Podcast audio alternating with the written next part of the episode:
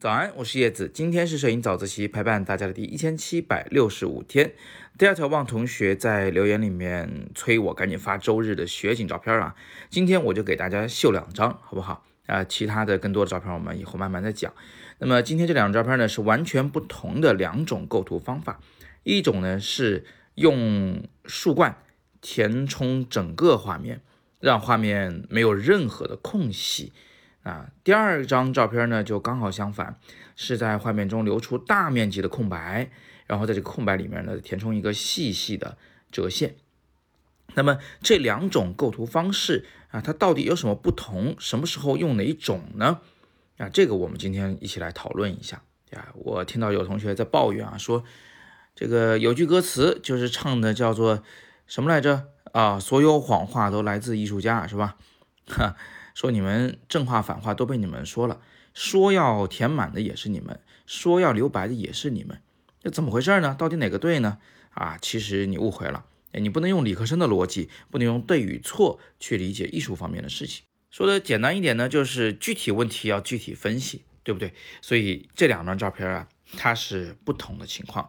什么不同呢？我们先来看这个填满的构图的这一张。这张照片适合做填满的构图呢，有两个方面的原因。第一呢，是因为这棵树其实并没有那么的大。那如果我拍全它的树冠的话，就拍全它的那个整个轮廓线的话，就会导致这个树的尺寸被交代了。我们呃观众一眼就能知道这个树的大致的大小，它就显得有点无趣了，没有那种参天大树的顶天立地的感觉。所以你看，我们让这棵树啊超出画面构图边界，就是为了让它一顶天立地，是吧？更有支撑感。第二就是无边无际，让整个这个树的尺寸在人们的想象中被夸大。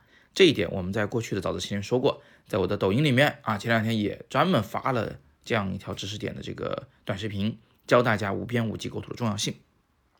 但是。这张照片为什么适合做无边无际构图？是因为它拍的是一个确切的东西，那拍的是一棵树，那拍的不是一个天空，不是一个这个彩霞或者是一个一团雾气，啊，它拍的是一个确切的事物。我们为了夸张它的尺寸，才来做无边无际构图，那做填满的构图。但是这还不成为这张照片能这么做的重要原因，它还有两个原因是非常重要的。第一。就是这种被填满的画面啊，它里边一定要有充足的层次感。这个画面有层次感吗？有的是色彩上的层次。你看画面的上面大部分都是一种怎么说呢？红色和黄色交织的颜色吧，你算它是个橙色吧。但是呢，在这个橙色的下方是绿色、深绿色，再往下呢是这种白色的雪和土褐色结合在一起，所以这个画面啊。它就分了三块颜色，而且从上往下呢，是从鲜艳到灰一点，再到更灰的颜色。第二个特点呢是这个画面中有三条非常明显的线条，就是这三条黑线，而且它们的位置非常好啊，两条比较靠近一点，一条呢稍微远离一点，有疏密关系，有引导的这个趋势。嗯，它虽然这个树干往上走，就藏到树叶后面去了，但是大体上是吧？有有一点稍微左倾的向天空延伸的感觉，这个还是隐约能看得到的，所以这个趋势呢也是非常好的。如果没有这两种东西啊，如果你只是把所有的树叶填满了整个画面，那这个画面应该挺难看的啊，它会由有序变成了杂乱，所以也不是所有的场景都适合做填满构图的，这里面得有东西。那接下来。第二张照片呢是仰头拍的，我这一侧的一棵树的树枝啊，呃，从这个仰拍的角度来看，它就像是从上往下伸下来了一样，这个折线非常的漂亮，而且远方呢刚好有一个山谷一样形状的这个呃树的树梢啊树的这个边际。那么这张照片为什么采用了大量留白呢？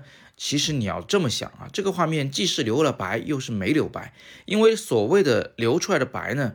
它被了一个树枝所填充了，那个画面中如果真的什么都没有是绝对不行的，因为什么都没有的话，你会发现这个下面呢也很无聊，上边就更无聊，全白啊，所以一定要有一个足够精彩的东西在这里出现，来填充这个空白。那有人说，我有时候拍人像，拍了以后那个天空中大面留白也挺好看的呀。哎，是可以的啊，但是这个呢也有另外的前提条件。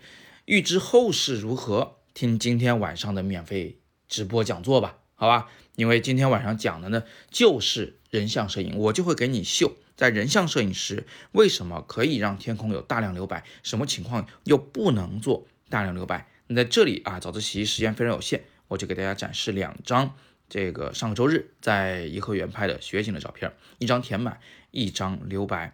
填满是为了顶天立地、无边无际，而留白呢是为了让空白出来，强调那根线条的这个特别啊，线条的力量。好，那今天就聊这么多啊。刚才提到的那个今天晚上的八点的直播讲座，讲人像摄影如何拍出自然舒适的人像，讲座是免费的，但是怎么听，请关注微信公众号“摄影早自习”，找到今天的第二条图文链接，或者在头条里的这个呃语音下方啊。扫描那个海报进去，加入我们的今晚直播课的小群，我们会在里边来公布听课的方法，然后互动答疑，甚至发福利。好，今天就到这儿。今天是摄影早自习陪伴大家的第一千七百六十五天，我是叶子，每天早上六点半，微信公众号以及今天晚上的直播间，不见不散。